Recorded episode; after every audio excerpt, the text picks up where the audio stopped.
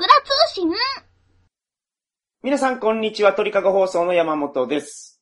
ラッキーズッキー初選抜おめでとう。六流作家の桜剛です。いやよろしくお願いします。よろしくお願いします。桜さん、バングラデシュについて言いたいことがあるそうなんですが。ということで、はい。今回の収録もバブルが弾ける直前にビットコインを見事に高値で売り抜けた天才投資家山本さんとお送りしたいと思います。あまあ、買ってないんですけどね、僕。買ってないから売ることもできないんですけど。あそうですか？はい。まあちょっと認識の相違があったようですので、はい、そうです、そうです。お詫び申し上げあと、ますそ。のラッキーモッキーって何ですか？初めに言ってた。ラッキーズッキラッキーズッキーですか？はいはい。ーということで、はいバングラデシュの、ははいい。バングラデシュの話の続きです。はい、お願いします。バングラデシュの続きでしゅ。ああ、はい、お願いします。はい。一個修正があるんですけど、はい、はい、はい、はい。天竺の話したの覚えてますか？しましたね、はい。天竺っていうのが山本さんがインドじゃないかはい、はい。っっていうことをおっしゃって。そうですね。で、僕はパキスタンだと。おっしゃってましたね。ガンダーラ遺跡っていうのがパキスタンにあるんで、ガンダーラはパキスタンのことです。はい、はい、はい。で、山本さんは五大悟が歌でうん、They say it was India って言ってるからインドじゃないかと。ガンダーラっていう歌でね。はい。山本さんは長年のパートナーの言うことよりも、素性もわからないどっかの税の方を信用してましたけど。はい。で、あれなんですけど、はい。よく考えたら、パキスタンって昔インドだったんです。ああ、そういうことなんですか。はい。ああ、なるほどね。バングラデシュもそうなんですけど、もともとインドがあっそこから、まあ、イスラム教の国としてうん分離したのがパキスタン。なるほど。で、バングラデシュも昔はパキスタンだったんですけど、はい。またパキスタンが西と東に分かれて、バングラデシュとパキスタンに。おー、なるほど、なるほど。はいはい。つまり、どっちも合ってたんです。ああ、五大悟も桜さんも当てたと。そういうことです。場所としては今のパキスタンに確かにあるけれども、はい要はその昔はパキスタンがそもそもインドだったわけなのでそう、ですね。ゼイの言うことも正しかったっていうことですよね。They say it was ですからね。うん。They say it was in India でしたっけ？はい。はい。間違いなく、まあ少なくとも三蔵法師の時代には、そ その時代にインドっていう国だったのかわかんないですけど、まあ、とにかくインド。まあ、インドやったんでしょうね。うんはいはいはい。ちょっと僕はゼイと検討を称え合いたいなって思います。ゼイが誰なのか全然わかんないですけど。まあ、お互いやるじゃねえかと。あ、どっちも正しかったから。そうですね。はい。握手したいなと、ゼイといつか会うことがあったらね。ゼイの方は桜さんのこと何とも思ってないでしょうけどね。うん。まあそうですね。勝手にこっちが噛みついて、そういうこと。吠えてるだけですからね。売名行為のために、今に恋にな勝手に。炎上させようと。噛みついてるようなものですからね。まあ、眼中にないでしょうね、向こうは。その情報の修正というか、をまず一番初めにしていただいたわけですね。そう、そういうことです。はいはい、ありがとうございます。はいまあもしかしたら前回放送した後でご指摘が、まあリスナー様から来るかもしれないですけど、なるほど。それを受けて修正したわけじゃないですからね。もう先取っとると。そう、そうです。まだ今の時点では前編も放送してませんから、そういうことですはいね。はい。えー、では本題にはい、お行き願いします。けれども。外国人観光客はあんまり来ないっていう話をしたと思うんですけど、はい、はい。外国人がすごく珍しいんです。ほうほうバングラデシュに来るっていうのは。いいだから特に田舎を歩いていると、うん人が集まってくるんですね。おー、その東洋人を見ると。はい。まあ、東洋人に限らずだと思いますけれども、はい、はい、はい。インドから陸路バングラデシュに入ったんですね。はい。で、国境の街に入ってすうんぐ、近くにいた人に、エクスキューズミーって、はい。この辺に安いホテルありますか？って聞いたんです。はい。で、バングラ人の方皆さん親切ですから、言葉が通じなくても教えてくれるんですね。はい、はい。まあ、ホテルって言えば大体うんわかりますから。はい。で、指差し会話であっちですか？そっちですか？みたいなはいはいやりとりをして。はい。で、しながら、やりとりしながらふと気づくと、僕を取り囲むように現地の方が10人ぐらい集まって、おー、ちょっと怖いな。はい。で、囲んで僕を凝視してるんです。はい。ほうほうほ基本言葉通じないですから、黙ったままじーっと見てくるんですう。ね。はい、はい、はい。僕を取り囲んで。不思議な感覚ですよ。う。うん。多分黒船来航の頃の白人さんを見る日本人も、こんな感じだったんじゃないかと思うんですけど、あ、そんな感じなんですか？と思いますね、はいはい想像するに。まあ、当時の日本も村に突然アメリカ人とかがやってくるうんうんうとん、野じ馬が集まって、はい。ほえー、これが偉人かい。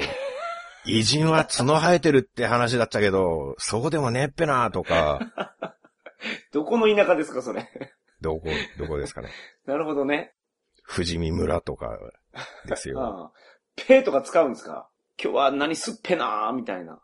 まあ僕の頭の中のステレオタイプなああ、なる村田人は。舎を出してみましたけど、はいい。ははいはい。なるほど。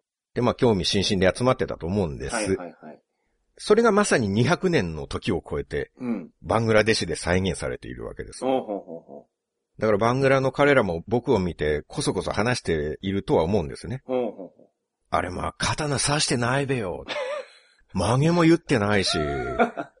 はいはい。今時の日本人はこんなデビッド・ベッカムみたいなイケメンだっぺなって、びっくりしてるんじゃないかと思うんですね。ああ、かなり教養が高いですね。日本人が刀刺してるとか、ちょんまげしてるとか知ってるんですね。教養が高いのかな、それは。高くないですか？だってバングラデシュ人が当時どんなじ姿してたかとか知ってます？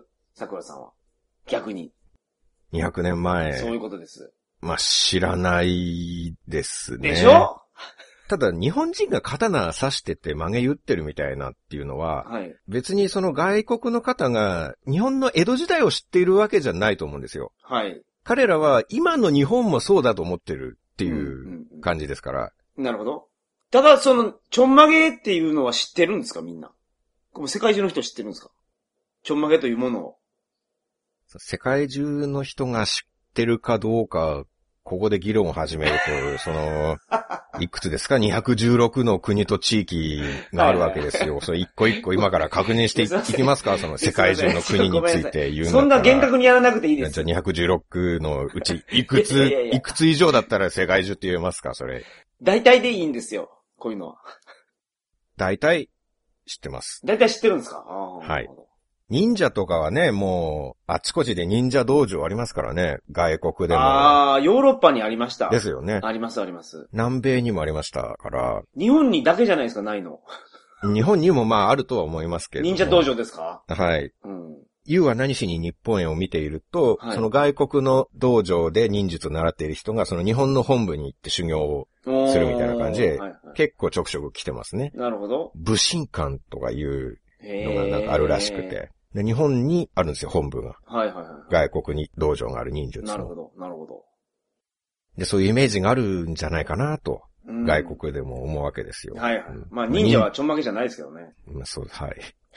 全く同じこと今言おうとしましたけど、僕も。確かにね。はい。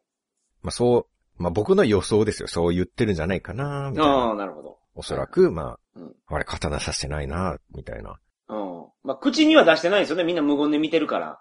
心の中でそう思ってると。まあ裏でこそこそ言ってるかもしれないですね。ああ。見えてない後ろの方にいる人が。なるほど、なるほど。こんなデビッド・ベッカムみたいな。日本人なのに、みたいな。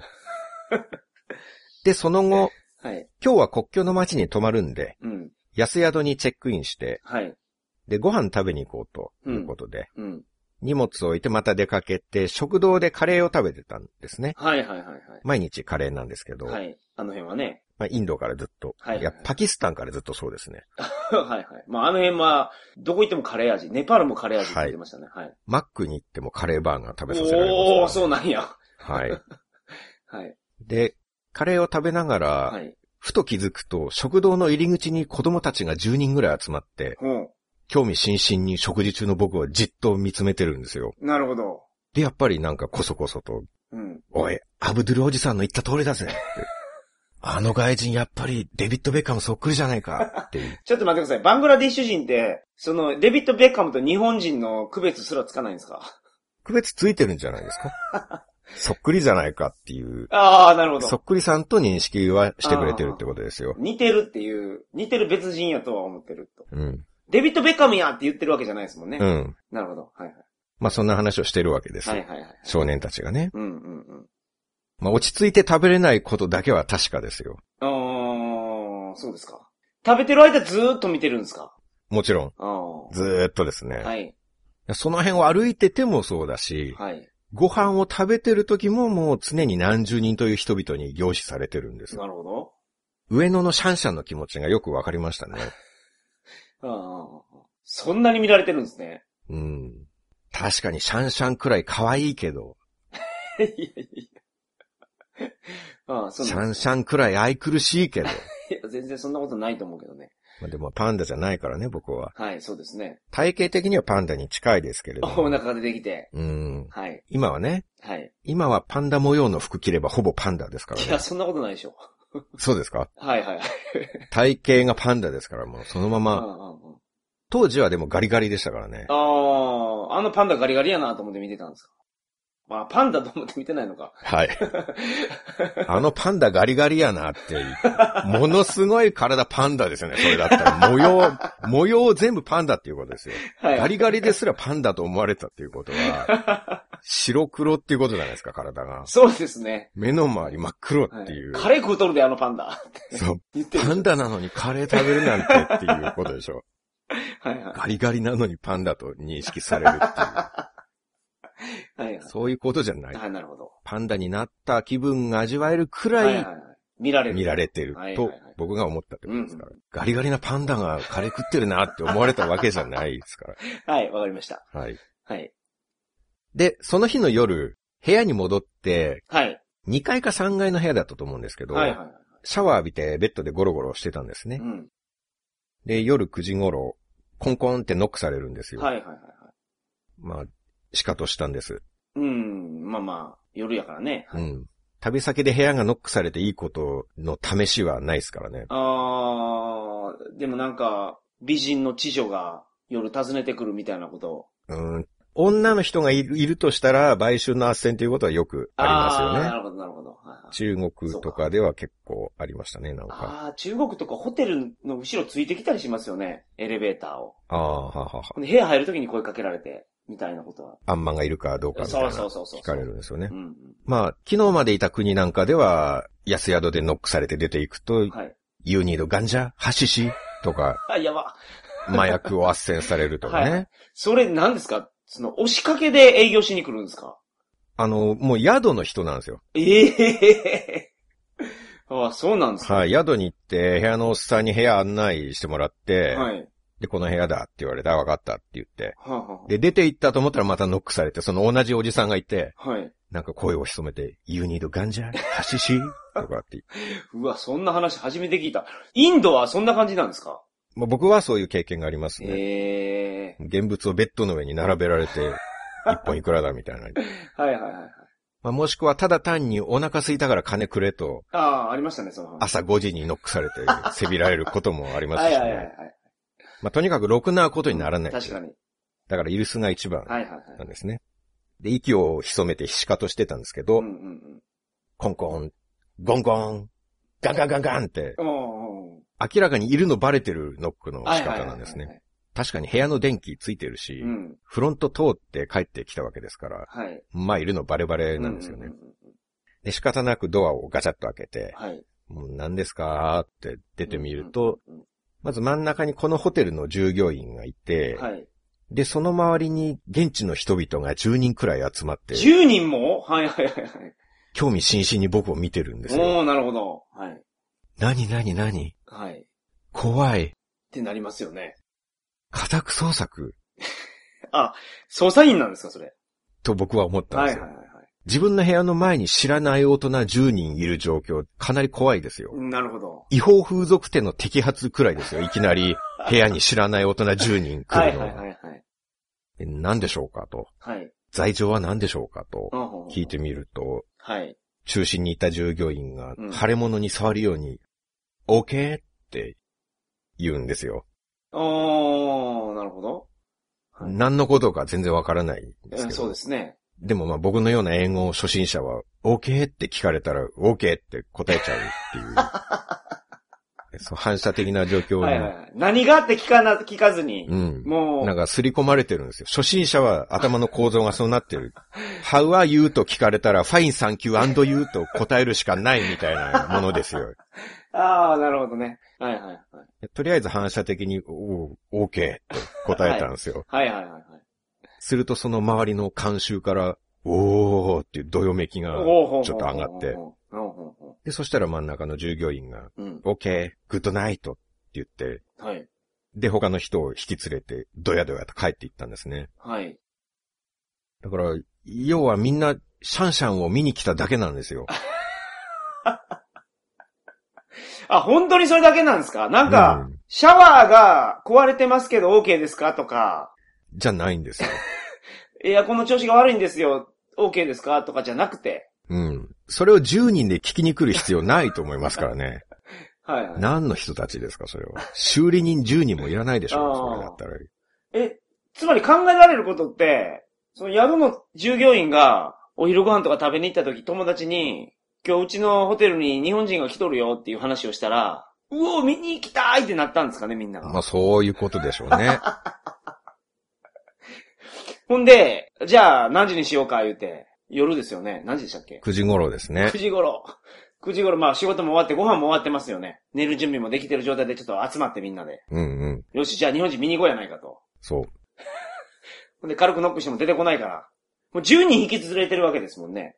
そうですね。だから、まあ食事の時に話をして、はいうちの宿にいるぜ。はいはいはいはい。で、多分もうその話をした人がもう友達もたくさん連れて 押しかけてきたんでしょうね。そうですよね。で軽いノックで終わらない理由は、その人のプライドがあるから。みんなに日本人見せたりたいっていう。まあ、金取ってる可能性もありますね。ああ、パンダに近づきましたね。そうそう友達連れて10人ぐらい 集まってくるわけですよ。はいはいはいどやどやとはいはい。であ、そんな来たのか、とうん。よし、わかった。一人30高だ。さあ、チケット買った買ったっていう、なるほど、ねなるほど。まあ、そんな感じのシャンシャン観覧ツアーだったっていうことじゃないかと思うんですけどね。おちおち寝てもいられないですけどね、こっちは。そんなに珍しいんですね、でも。うーん。外国人が。案外外国人に会うことも多い、まあ多くはないけど、うんちょこちょこいるはいるんですけどね、外国人も。はいでもまあ、珍しいに加えてなんか興味津々っていうか、その、なんか、好奇心みたいなものがものすごく強いんじゃないですか、特に。あああ。っちの方々は。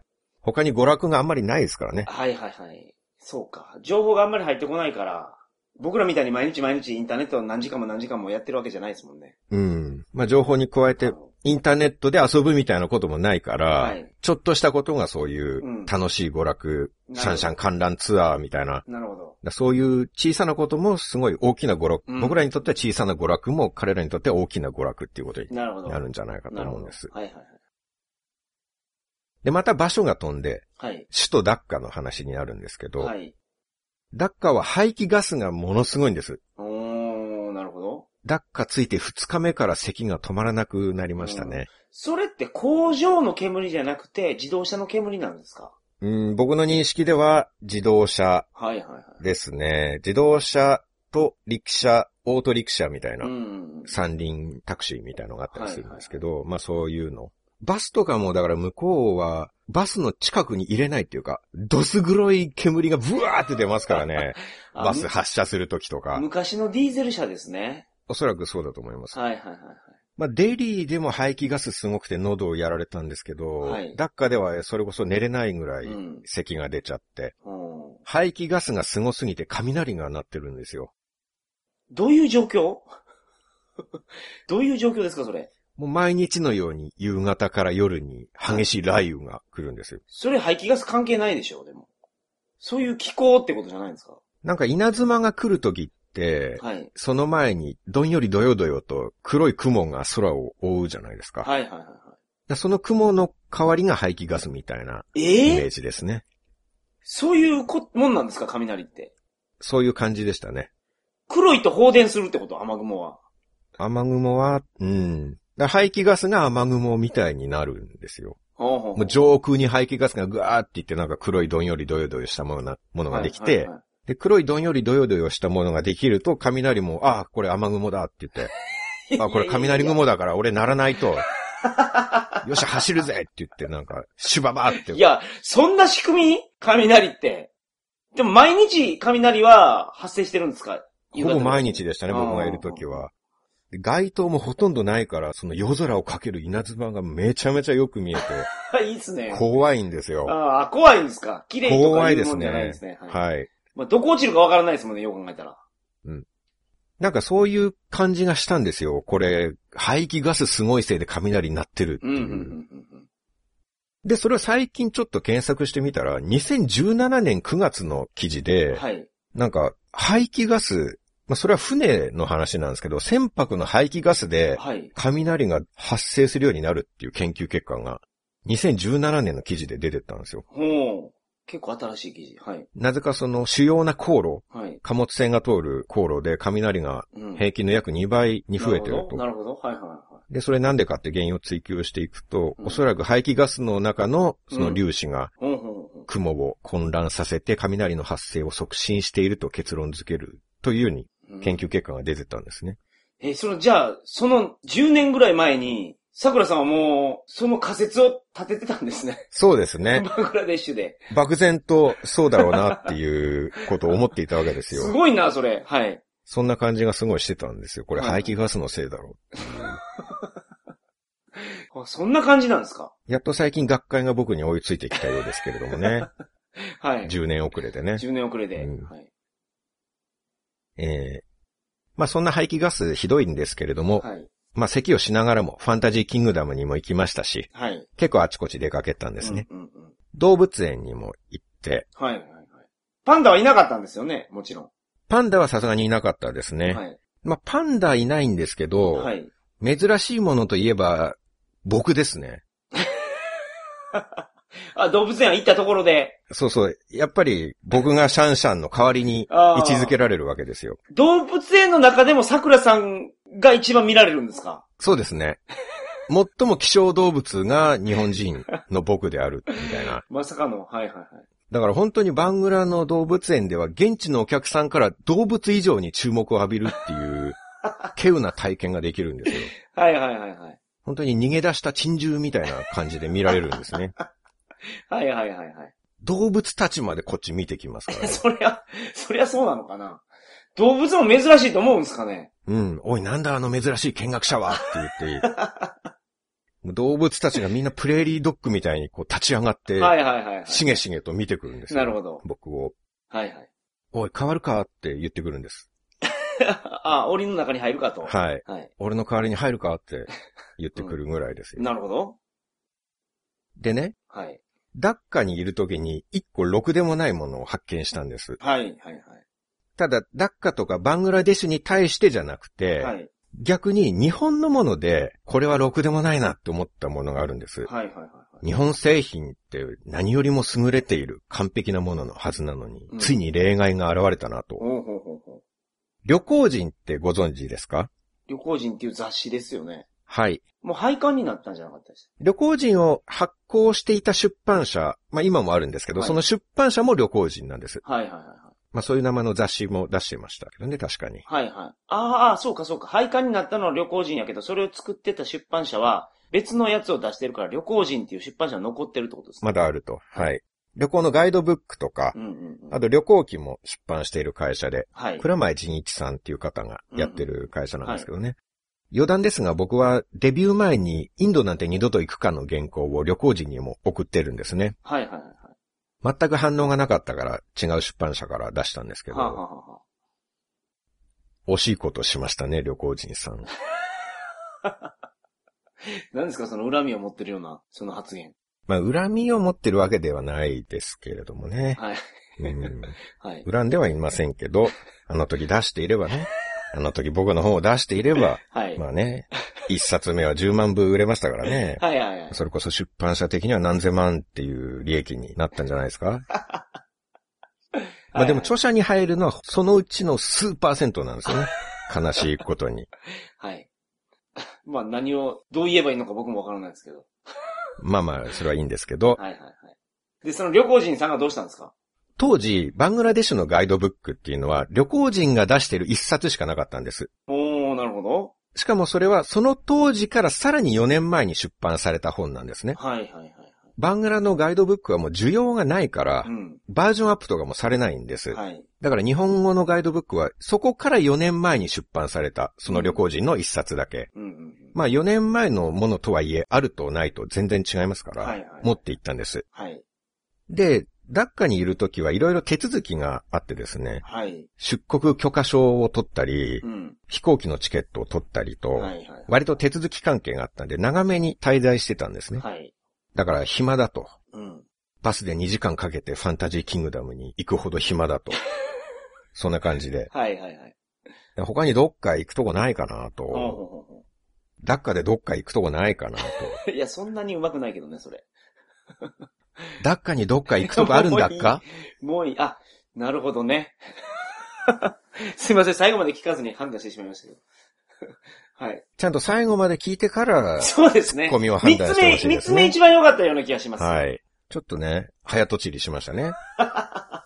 そうでしたねう。ん。勇み足をし勇み足ましたたはいちょっと反省していただきたいなと思います。反省します。ある日、宿のベッドでゴロゴロしながら、はい。その旅行時のガイドブックを読んでたんです。はいはいはいはい。ダッカは首都なので割と細かく解説あるんですけど、うんうんうんオールドダッカ地区っていうところがあると。ほうほうほうほまあ、旧市街ですね。う。はい。都市開発されていない昔ながらの地域っていう感じのうんうんところなんですけど、で、旅行人の中に1ページ使ってそのオールドダッカ地区の地図が載ってたんです。はいはいはい。白黒なんですけど、うん狭い地域なんで、かなり倍率高いっていうか、はい。ここに何屋さんがあって、うん。ここに食堂があってみたいな、なかなか詳細な地図なんです。はいはいはい。でも手書きじゃなくてちゃんとそのガイドブック的っていうか、うんうんパソコンで作られているようなしっかりした地図ではあるんですね。はい。で、そのオールドダッカの地図をなんとなく眺めていたら、うん。旅行人ろくでもないなと。なんでですか？地図が適当すぎるんですよ。うん。実際の、ここに床屋って書いてるところが床屋じゃないとか、そういうこえっとですね、まだその時点では僕は現地には行ってないわけですと。はい。部屋で見ているだけなので、その、どこに何があるというのが本当かどうかまだわからないんですね。はい。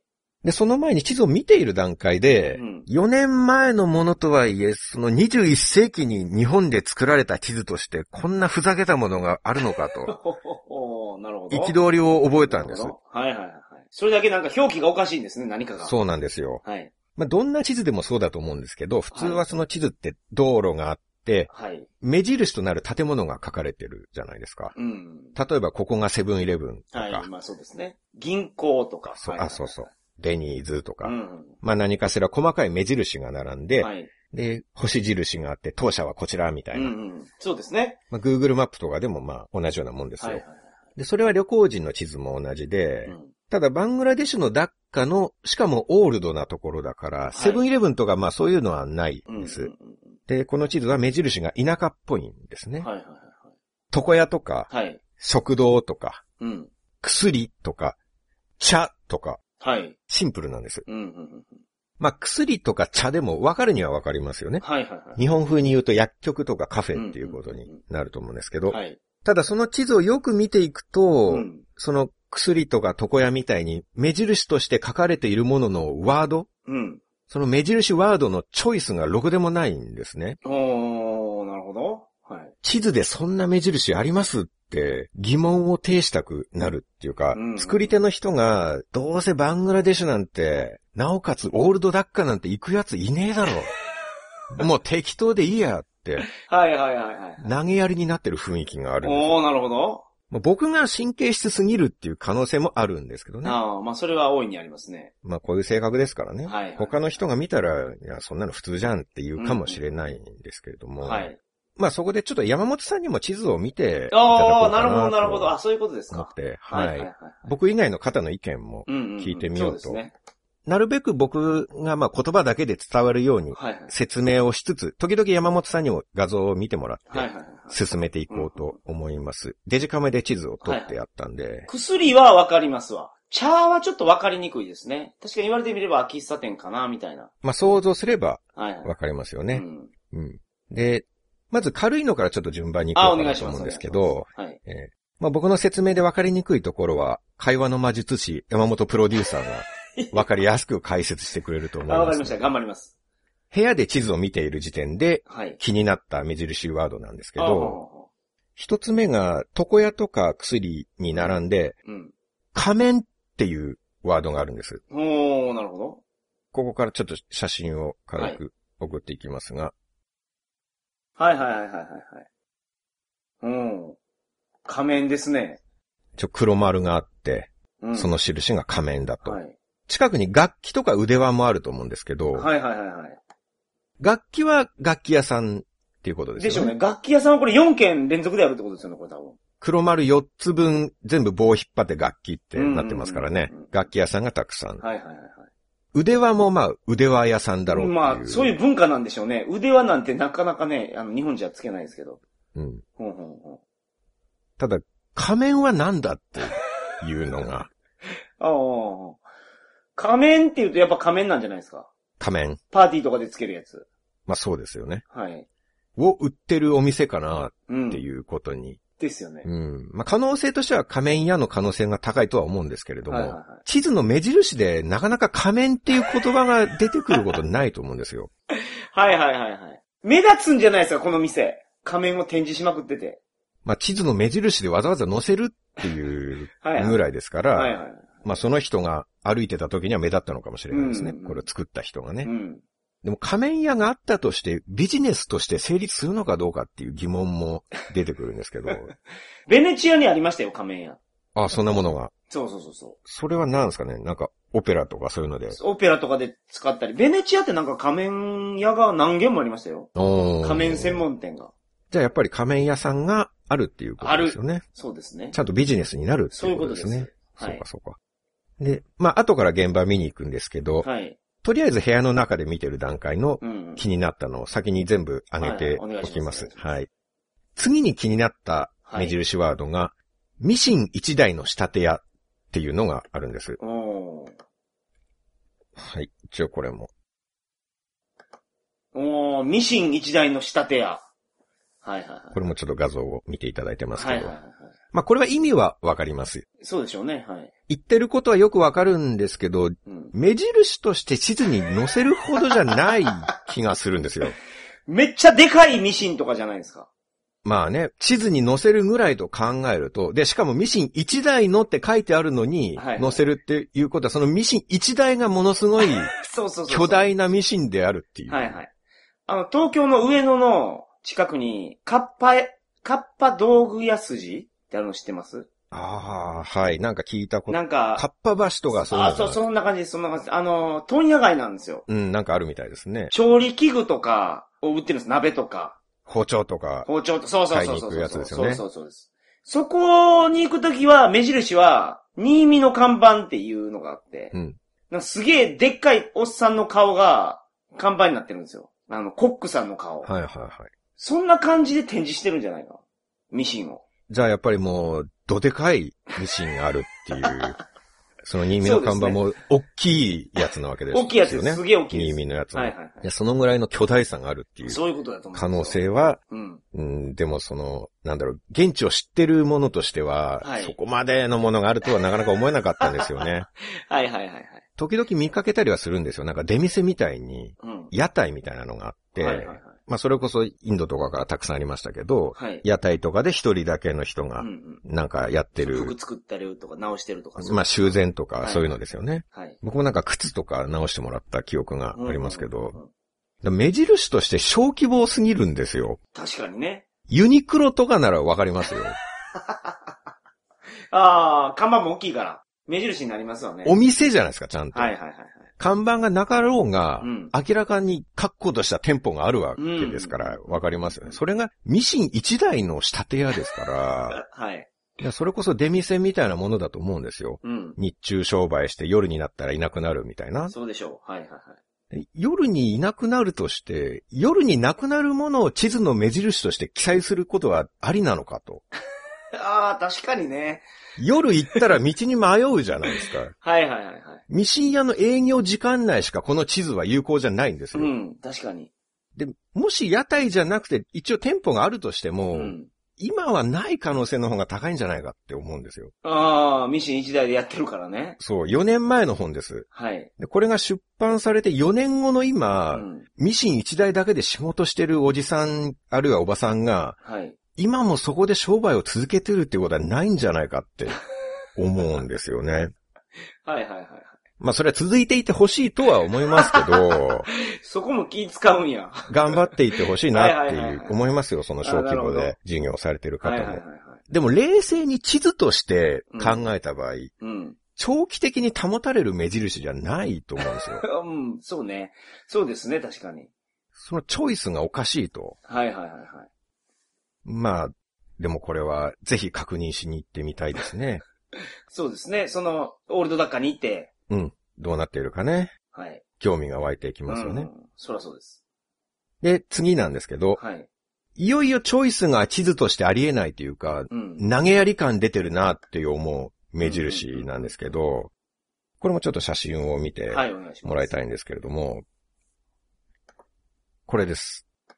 ほうほうほうほこれありえなくないですか？う。うん。箱っていうのがまず、うん。この人は薪ですか？薪です。うん。箱と薪。はいはいはいはい。市場の北に薪があって、さらにその北に箱があると。はいはい。うん。二つ並んでるんですよね。はい。箱と薪が。うん。箱っていうワードが地図の目印の項目として存在していいんですか？ああ。ゲームマップとかってありません？でも。あゲームだったらね、ダンジョンの中に。バイオハザードとかだった そうら、そうそう。箱重要ですからね。はい、この箱壊せますとか。まあ、アイテムを出し入れできますああ、よね。そうそうそう。そういう箱もありますよね。はいはい、はい。まあ、三国無双とかでも箱は、まあ、壊すとアイテムが出てきたりするものとして、マップ、攻略マップに載ってたりはするんですけど、はいそれも壊したらすぐなくなる箱ですから、最初の一回しか意味をなさないですよ、その箱っていうマークは。い。壊してアイテムが出る箱だとしても、それを恒常的に地図として、なんか目印として、はい。そのオールドダッカーの誰かが壊してアイテムを手に入れたらもうなくなるものなわけですよ。はいはい、そうですね。地図ですよ、地図、現実のう。ん。地図書いた人投げやりになりすぎだと思うんですよ。箱か。箱って、木箱やろうな、でも。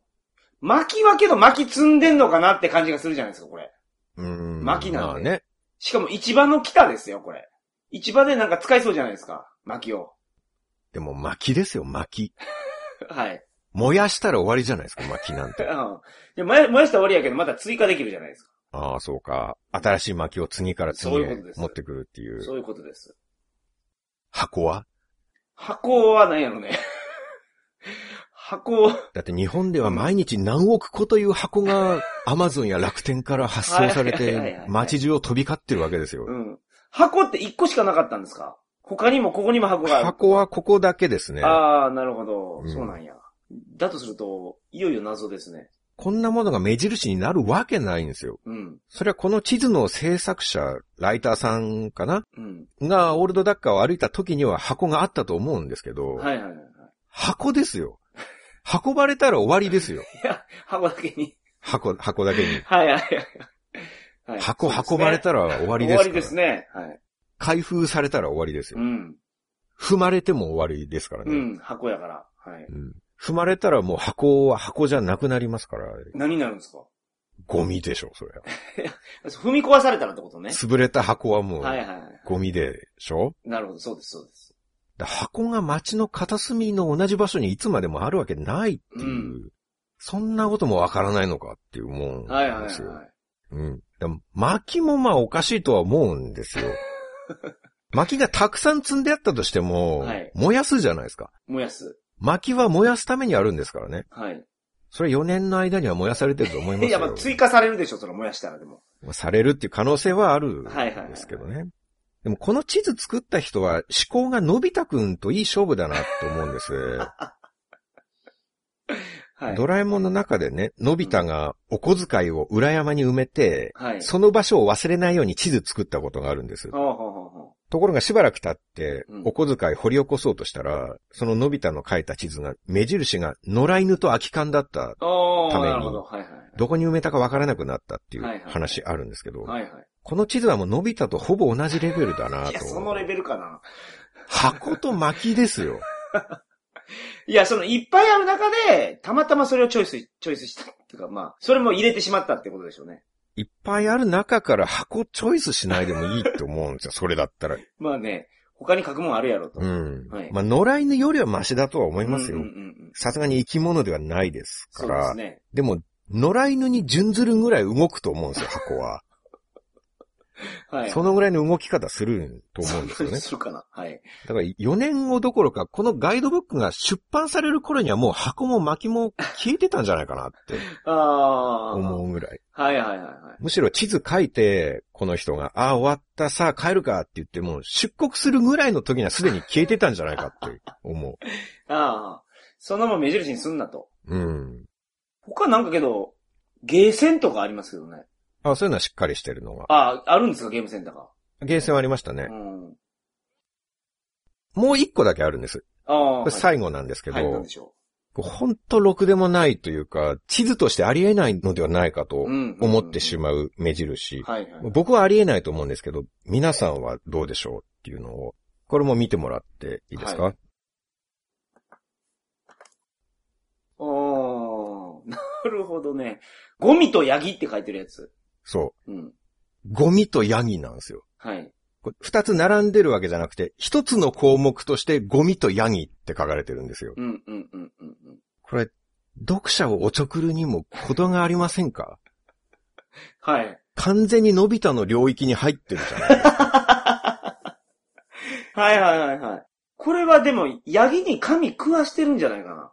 これけど見たくないですか？あのー、コピーとか失敗したやつ、日本やったらシュレッダーにかけるじゃないですか。うん。でこれはシュレッダーってことですよね、ヤギが。いや、だとしても、動くじゃないですか。ヤギはね、それこそ野良犬と同じ領域に入ってますよ、もうすでに。ヤギはけど繋いでるんじゃないかな、さすがに。柵とかあるんじゃないですか。まあ、いろいろ想像はできますけど、はい。まあ、その場所になんか固定されて繋がれていると考えても、はい。地図に書く目印じゃないと思いますね。繋がれてるヤギだったとしてもですよ。ああ、なるほどね。それは書かないです。普通は書かない。生き物を地図の目印にしないでしょう、それを。うんうん日本で発行された出版物ですよ、しかも。うん。うん。これを旅行者が参考にして歩くんですよ、これを。だから、ヤギ止め場やったら別に納得いくわけでしょ。一つ前の巻も、巻き置き場やったら納得いくんですよね。巻き置き場だったらね。巻きやから。そして今回ヤギやから。ゴミとヤギなんですよ。そうでした。はい。ゴミとセットになってるっていう。うん。ヤギだけでもおかしいし、こなんか今ヤギに引っ張られてますけど、ゴミの方もちょっと考えてみてくださいよ。確かにね。ヤギだけに今注目してましたけど、そう。ヤギのインパクトがすごかったから。はい。そう、ヤギのせいでちょっと霞んじゃってますけど、ゴミっていうのがここにあることもど注目してほしいんですよ。それ、それすごいおかしいですね。でしょ？地図ですよ。地図の目印にゴミがあるんですよ。うんうんうん。ゴミなんてほんと一瞬の存在じゃないですか。はいはいはいはい。一時間後には消えゆくうん。存在ですよ、道端。のゴミが。確かに。それがヤギとゴミをワンセットにしてる。うん。わけですようん。絶対組み合わせちゃいけない二つだと思うんですよ。うんうんうん。ゴーストバスターズでいうゴーザとズールくらい交わっちゃいけないものだと思うんですよ。はいはいはいはいはい。破壊神が生まれるっていう。うんなるほどだ。からまともに案内する気ゼロだなと。はい。読者が路頭に迷うが知ったこっちゃないっていうあ。あ、はあはあ。俺たちはゴミを目印にして街を歩かないといけないのかいう。いや、ゴミじゃないから、ゴミとヤギやかゴミといえば、はい。ら。はい。まあそうですけど、はい。ゴミとヤギだけど、まあゴミも探しながら歩かないといけないわけでしょ。ああ、まあまあそうですね。ヤギだけではダメなわけですから。うんうんうん。ゴミのところにヤギがいるのを探して、そういうことです。ゴミの定義もよくわからないしね。でも、神ゴミでしょうね、これは。ヤギとセットになってるわけですから。ああ。さ、食べるっていうことを前提に。考えれば、まあ、うんうんうんうん。もう、まあほぼほぼ箱もゴミだと思いますけどね。さっきの。箱とゴミの境はあるのかっていう。うん。ということで、はい。じゃあ実際現場はどうなのか、おー、なるほど。ね行ってみることにしました気になる。ですね。気になりますね。はい。宿から頑張れば徒歩で行ける距離だったはい、んですはい、はい、ね。はい。で、一応雰囲気としてはこんな感じなんですけれども、はい。オールドダッカの路地に行くと、こういう風景っていうのがお、おおこれはちょっと楽しみですね。えー写真は桜通信公式サイトにアップしておきますので、はい、はい、まあ、はい。よろしければ見ながら聞いていただいても面白いかなと。はいはいはいまあ聞いた後で見ていただいても大丈夫ですし。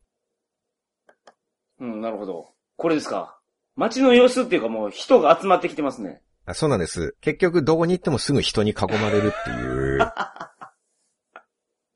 はいはい、まあ、こんな感じで人が集まってくる中でっていうはいはい感じなんですけれども、こんな感じで見られるんですか？そうですね。ずっと。まさにこんな感じです。囲まれている時に写真を撮るとこんな感じ。すごいなはいはいはいはい。あ道はけど、これ舗装されてる感じです？そうですよね。ね。はいはい。一応コンクリート時期にはなっていますね。はい。まあ古い感じの街並みですけど、まあそんなスラムみたいにごちゃごちゃしているほどでもない。うんうんうん。舗装はされてますから。はいはいはいはい。まず一つ目の楽器、仮面っていうはい。あたりのところに行ってみます。はい。はい。楽器はやっぱり楽器屋でした。うん、まあそりゃそうでしょうね。はい。はい。お、結構しっかりとした楽器屋じゃないですか。うん。打楽器が多いのか、やっぱり。はいはいはい。まあ、太鼓系多いですね。うんはいはいはい。で、そして、えー仮面。何これ？あ、か、あ、仮面は確かに店先に仮面が吊るされていますね。これけどなんか外国にある、あれでしょ、宗教のお盆の時とか家飾ったりするやつでしょ、これ。多分そんな感じなんでしょうね。うんうんうんお祭りとかではい使われそうな仮面ですね。そうですね、はい。ちょっと皆様分かりづらくて申し訳ないんですけれども。うん。これ東南アジアだけじゃないか、東南アジアに多いかななんか歩いてると、たまにその、ピンク、白、黄色、青とか、原色の花びらのうん、プラスチックでできた飾りとかを、わっさーって、軒先に吊るしてる店とか。あるじゃないですか。その一つですよね、これ。そうですね。一緒になんかその飾りみたいなものも店先に売られていますので、そういうなんかお祭り、記念日みたいなものにん使うような。まあだから楽器はもちろんちゃんと仮面屋さんも、仮面やったと。はい。で、4年経った今でも目印の役割を果たしていました。おおなるほど。はいはいはいはい。これはさすがだなとうん。なくならないという、その記者が、記者さんが判断をされたってこそうとそうそうそう。ですよね。それがちゃんと、うんはい、残ってる。素晴らしい。これはお見事でしたね。はい。で、次がミシン1台の仕立て屋。おおそこや。だこれは、まあ、果たしてどんな形態でやっているところなのかそしてガイドブックが発売されてから4年間、廃業せずにちゃんと仕事を続けてらっしゃるかどうかはい。気になるところ気になりますすなんでけれ。どもめちゃ。めちゃ気になります。はい。で、そのガイドの場所に行ってみました。それがこちら。はい。おーまさに。まだやってました。はい。紛れもなくミシン1台の仕立て屋。はい。紛れもなく。どうですか？大きさ、何でしたっけ？深夜、新夜の、新見の。何でしたっけ？新見の。おじさんと比べいて。やいや、全然ちっちゃい。普通の、普通のミシンですね。これ足踏みミシンですね。うん。狭いですよ。畳1枚ぐらいの確かに。物置みたいなスペースで、うんでおじさんがミシン1台を置いてお仕事をしているんですね。はい。だからどうでしょうこのミシンも、うん。まあ、皆さんもお時間あったら写真ご覧いただきたいんですけれども、はい。もう江戸東京博物館の戦前の暮らしコーナーとかで展示されているようなはいはいはいはいはい。そうですね。歴史上のミシンみたいな、はいはい。もう今見ないですね、この足ふ、うん足踏みミシン。この年季の入り方、そうですね。その本当に物置みたいなはい。スペース。うん。物置なんやろうかね、これ。何なんでしょうね。でも立てないでしょこの天井の高さ。うん。これだからミシン使うときは、外に出てやるんでしょ、これ。今手縫いでやってるから、作業してるから座ってた作業してますけど、ミシン使うとき椅子がこっちに出てるってことは多分外出るんでしょこの中で立ったら絶対頭ぶつけますもんね。だから、はいはい。人間の高さはない。うん。だから物置じゃないかって思うんですよ。本来はこれは。なるほど。収納スペースにおじさんが入って、いろいろ服とか周りに置いて、うん。その出たとこにミシン1台だけ置いてあるんですよね。はいはいはいこのおじさんを、この地図を書いた人も見てたっていうう。んうんおじさんがミシン1台店1畳で、あれから4年経ってもお仕事続けてこられたんだって考えるうん。と、はいはいはい。ちょっと嬉しい気分になりますけれどははも。そうですね。地図を作ったライターさんは、この仕立て屋のおじさんの商売が4年後も続いてるっていうことを見極めたっていう、仮面屋さんに続いて、はいはいはい。その見識はすごいなっ。ていう。今のところ、全部、その通りっていうのが出てきてますね。しかも、ここまで象徴的なやつって目印になりますね、そして。まあ、必ずわかりますからね、ここに行けば。はいはいはいその通りのものがあそのるわけで通りのものがある。。はい。まあ、ほぼ文章ですからね、ミシン1台の仕立て屋って。これはわかりやすいですよ。はいはいはい。でその点で考えると、じゃあ次はどうですか？箱箱と巻き。箱と巻き。俺薪は薪置き場やと思います。うん。箱も、じゃあ箱置き場なんですよ。多分木ででき、木の箱をいっぱい置いてるところ。どうでしょじゃあそこにうはい。行ってみます。箱と薪のところおに。願いします。はい。まず薪の方なんですけど。薪からね。はい。はい、ご覧ください。はい。こちらが薪の場所です。おー薪がいっぱいある。はい。はい。確かに薪がたくさんあります。めちゃめちゃありますね。しかも見事に枝打ちをされた薪がこれ、よく見ると後ろの方にも、ありますよね。はい。つまり薪屋さんなんですね、これも。うんうんうん結局のところはうんうんうんちゃんと店舗みたいなものがある。確かに。なんか天秤みたいなものもあって、薪を量り売りするような。感じになっていて、店いっぱいに薪が積まれている。はいはいはいはい。だから薪もちゃんと機能していたんですね。うん。薪屋やったんですね、つまり。はい。どうもこの地図は矢を省略する傾向があるっていう。これなんかガスタンクみたいなところも置いてるから、燃料全般やってるんじゃないですか、ここ。燃料屋さんなんですかね。うんじゃあ薪屋とか燃料屋とか書いてくれればいいのにって。お薪屋って。そうですけどねうん。そうですね。はあ、はあはあまあお店だったら目印になるのもわかるかなって。はあ、はい。ということは箱も箱屋さんかっていう。うん、可能性が高いです可能性ね。が高まってまいりました。で、まあ、薪のすぐ上に、上というか北にはい。箱のところがあったん箱で、はい。じゃあ箱は、箱屋ってどういうのだろうって思って。見てみると、はい。うん。これなんですけれども、はい。これが箱。あ、これ箱やね、本当に。木でできた、大きさどれぐらいですか ?1 メーター70センチぐらい？横は。高さは50センチ？膝よりちょっと高いぐらいですよ。うんうんうん奥行きも同じぐらいかな。1メーターないですよね、これ。はい。でもまあ確かに箱と言われれば箱だなっていう感じの、うんボロッボロの木箱みたいなのが道端にあるんですよ。道端に。はい。無造作にねう。ん。まあ箱と言われれば箱でしょう。はい。でも今までのパターンからして、今度も箱を売っている箱屋さんだと思いきや、今度は本当にただの箱なんですよ。4年前ここで箱売ってたかもしれないですよ。この上に積み重ねて。いやー、それはないと思いますけどね。ないですかねそれだったら店舗の形跡とかあってもいいと思うんですよ。ああ、確かに。この箱の後ろすぐ壁ですからね。はいはいはい。壁の前に箱があって、明らかにその壁も2、3年前に店舗を潰して壁を作ったっていうう、ん、感じ新しさじゃないですよはいはいはい。どう見ても何十年も前から壁でしょ、ここ。うん。っていう年季のある壁の前に、ポツンと汚い箱が置かれてるんですよ。木箱が。はいはいはいなんか一応なんか収納できる箱みたいな感じなんですけど、はい。はい。これ日本の道路にあったらゴミでしょ？ゴミですね。1ヶ月以内には自治体が回収していくと思うんですよ。不法投棄のゴミとして。はいはいはいはい。ちょっとわかりづらくて申し訳ないですけれども、うん皆さんに。その本当にに普通の日本人ならこれは箱じゃなくてゴミだと認識する可能性の方が高いいう。はいはいはいはい。なんかボロボロの木箱なんですよ。そうですね。があると。が本当に道端にうんポツンとある感じ。はいはいはいはい。箱屋さんでもない。うん。まあ、とにかく箱があったと。はい、箱ありましたね。ボロッボロの箱が。うんうんうん。でこれを箱として地図に掲載することを決断したライターさんがすごいなと思うんですよ。はいはいはいはい。その洞察力。はい。こんなものがちゃんと4年後も地図の目印として役割を果たすと判断したその千里眼。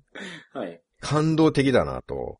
これけど目印になってないでしょ今までのやつと比べると、なんか、ちょっとランクが落ちますね。今までのやつまさにそうでしたから。わかりやすかったわかりでやすかった。ね。はいやそこは、なんだろう、旅人感覚にならないと認識できないですね。あ日本感覚だと、これはゴミだと思って通り過ぎますから、あはいはいはいは現地の感覚に同化しないとダメでい。す。なるほど。だ普通ゴミだと思って通り過ぎるようなものを、うんこれは箱だと認識するには、バングラデシュ人の感覚にならないといけないですから いやいやね。いや。うんうん。まあけどこれ鍵かけてますね、よう見ると。一応錠前みたいなものはつい南京て錠で。いたりはしますから、うんまあなんか入れられるのかもしれないですね。はいはいはい。そういうとこ含めて、おこれは目印になるって判断されたとしたらすごいなと。はいはいはいはい。で、問題は最後の物ですよ。そうですね。ゴミとヤギ。ゴミとヤギ。だから一見ゴミに見えるこのボロボロの木箱すら箱だって表現したライターさん。はい。そのライターさんですらゴミって断定している、そのゴミとヤギは確かに。今もお元気でしょうか？はい。ゴミとヤギが4年後いたらすごいですよ。うん。ということで、はい。最後の写真を。はい。この地図で目印がいろいろはっきりしてますから、はい。歩きやすくなってますからね。うん箱も仮面もミシン一台の仕立て屋もちゃんと目印になっはいてますから、はいはいその箱とかを目印に、うんオールドダッカーを進んで、はい。で、街灯の路地に入って、すぐ見えてきたのが、こちらの写真になりますが、はいはいはいはいはい。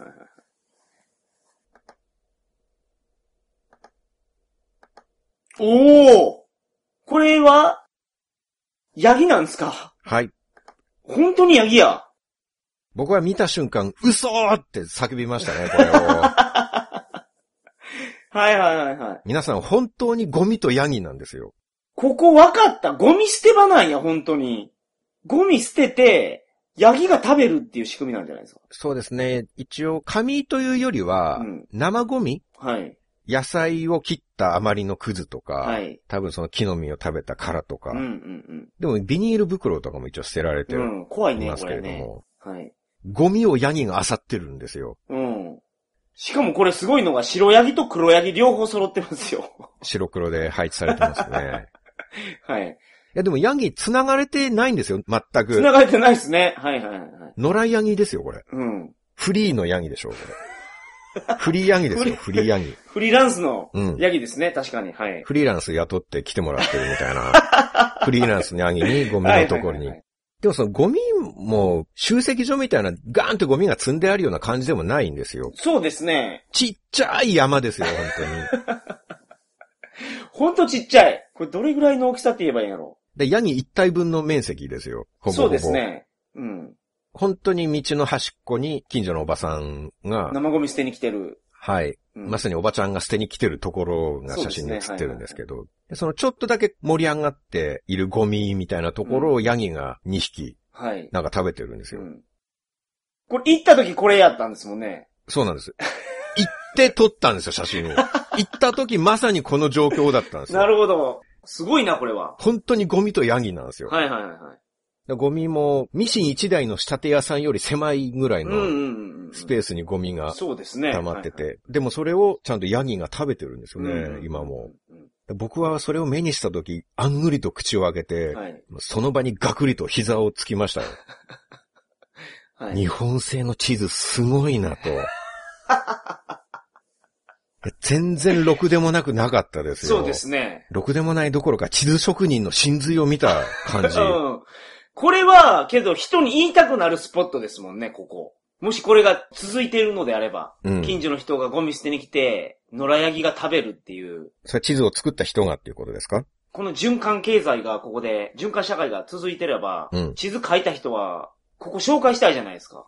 ただその地図職人の方ははい、何年も滞在したわけじゃないわけですよ、どう考えても。ほうほうほガイドブックを作るためにそこに行って、う。うん。まあ、こんなの絶対1日だけだと思うんですよ。はい。1日、まあ、せいぜい2日、3うん日の間にバーって地図を書いて、で、はいそれを日本に帰ってからちゃんと作ってみたいな。だから、その2、3日の間に見たものを、はい。なんだろう、掲載しようと思う。うん。そのし、僕がこのゴミとヤギを見たとしてう、ん。本を書いて出るまで存在し続けるとは絶対思わないですよ。思わないですね、これは。だって、ヤギですよ、ヤギ。野良ヤギですよ、野良ヤギ。はいはいはい。ゴミとヤギですよ。うん。ゴミをその近所の野良ヤギが食べてるっていう、それを地図記号として採用して、うんちゃんと4年後に読者を道案内できてるっていう、はいはいはい。それがなんかすごい。うんだこのヤギも4年前からずっとここでゴミ食べてるっていうことになりますよね。そうですよね、はいはいはい。でこのヤギもすごいですよ。まあ、この、うん。ただものじゃない。二代目かもしれないけどね、こいつ。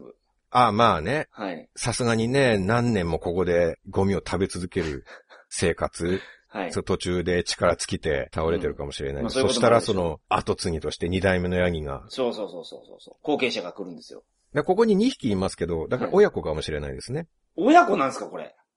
まあ色は全然違うけれども。こんなに真逆の子供とか生まれたりするんですか？黒い方は小ヤギじゃないですか。はいはいはい。大きさが全然違う。うんうんだ生まれた時には、ちょっと疑念はあったと思うんですよ、お父さんとしては。あれなんで子供こんな真っ黒なのって。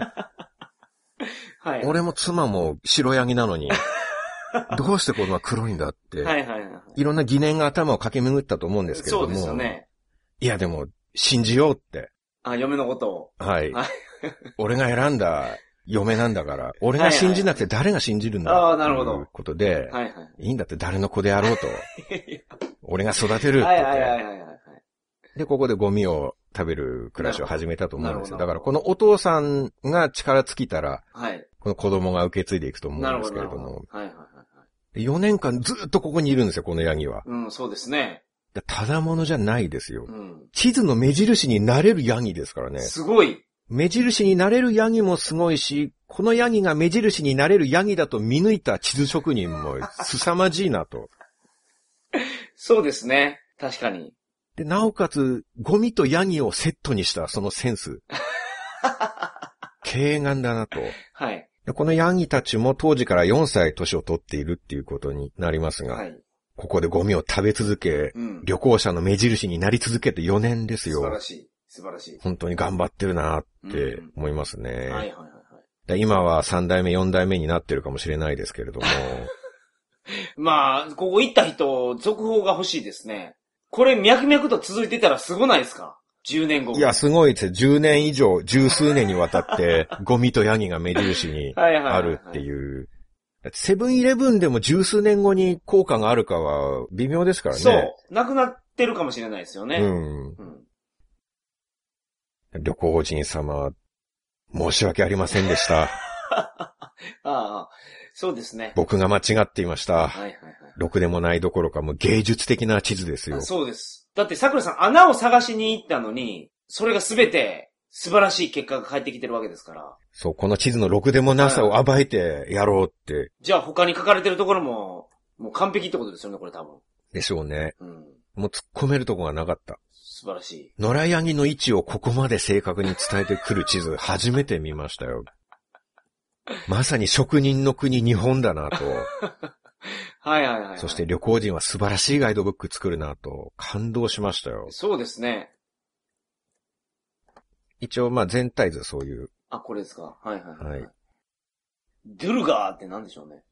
多分ドゥルガー寺院とかドゥルガーを祀ってある廟とはいはか、なんかそういうのだと思いますけど。あ、だから左下の方にもヒンドゥーっていうのがありますもんね。うんうんこれは寺院なんや。カーリーとかクリシュノとかもはいはいありますけど、多分それは神様の名前なんで、あーなるほど多分像があるんでしょうね、そういうところには神様の。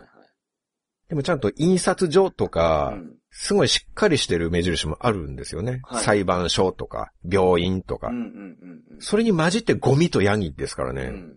ドイドン屋ってありますよ。はい。ドイを売ってるんですね。そうなんです。土井の問屋さん。すいません、ドイって何ですか？土井っていうのは確かヨーグルトみたいな、ああデザート的な、はい。はいはい。なんか、ならではの食べ物があったような気がしますね。はいはいはい。旅行人は本当に素晴らしいガイドブックを作るなぁと、はいはいはいはい。まあ本当に助けられましたからね。はいアフリカ縦断も僕旅行人アフリカっていう一冊だけで、それだけ持ってできましたからね。はいはいはいはい当時はエチオピアもスーダンも地球の歩き方がなかったですから、その一冊に助けられて旅が。できましたからね。はいはいはい。まあという感じなんですけれども、はいはい公式サイトの方にオールドダッカの街の写真と、このゴミとヤギの写真もはいはいはいはい載せておきます。あと、前回のファンタジーキングダムの写真もちょっとアップしておこうかなと思いますので。いいですね。いいですね。はいはい。そちらをもし時間があればご覧いただければはい、とぜひサイトに遊びに思います。はい。その際には、もし興味のあるバナー広告が出ていたら、クリックをしていただいたり、ああ、助かるな興味があるやつをね、あくまで。はいはいはい。ツイッターでなんかすごい嬉しいことを言ってた方がいらっしゃいましたけど、アマゾンで何か買うときに、桜通信のウェブサイトを開いて、バナーを押してから行くと。ありがたいですね。はいね。桜通信のサイトの Amazon リンク経由で何かしらそうです。買い物などしていただけると。桜さんの本だけじゃなくてもいいんですよ。はい。何買うときも、バナー経由で行っていただくと、ま、その本のリンクを一回踏んでいただいて、そこから検索をして、はいはいはいまあ、なんか Amazon で買うっていう時には、ちょっとクリック増えちゃいますけど、はい。はい。桜通信経由で行っていただけると、はいはいはい。本当ありがたいありがたい。本当にありがたいです。皆さん、頼ます。サーバー代の足しにはい。なんとかしたいと思いますそ。うですね。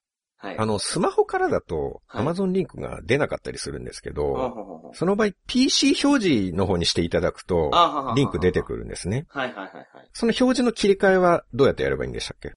スマホでアクセスしてもらって、ページの一番下に切り替えのスイッチをつけました。そこを押していただければ。一番下までスクロールしていただくと、そうです。スマホと PC と切り替えられるので、はいはいはい。PC の方に表示していただくとま、さにそうです。Amazon リンク出てきますんで、はいはいはい。そこから行っていただけるとありがたいなとそうです思いね。ます。はい。ということで2回にわたってお送りしましたが、はいバングラデシュの話は以上となります。はいはいはいはい。まあ、一回ぐらいは行ってみたいなと思いますね、バングラも。うん。その時には、このゴミとヤギだけは絶対見てきます。はい。今はもう改訂版のガイドブック出てるはずなんで、はいはい。まあ、そこにどういう目印が書かれているか、ちょっと、ゴミとヤギが引き継がれているかどうかちょっとわからないんですけれども、はい。まあ、なんか増えてるかもしれないですよね。うん、そうですね。違うものが。はい。野良猫とかになってるかもしれないです。野良猫になってたらよりすごいと思いますよ。固定度がヤギよりも野良猫の方が緩いですからね。はいはいはい。野良猫当てたらすごいと思いますけど。はい。ということで、はい。今回は満足しました。そうですか。はい。それでは皆さん、また、再来週。さようなら。さよなら。皆さん、今回も桜通信を聞いていただき、ありがとうございました。それでは皆さん、明日もお仕事、頑張ってくださいね。提供は鳥かご放送でした。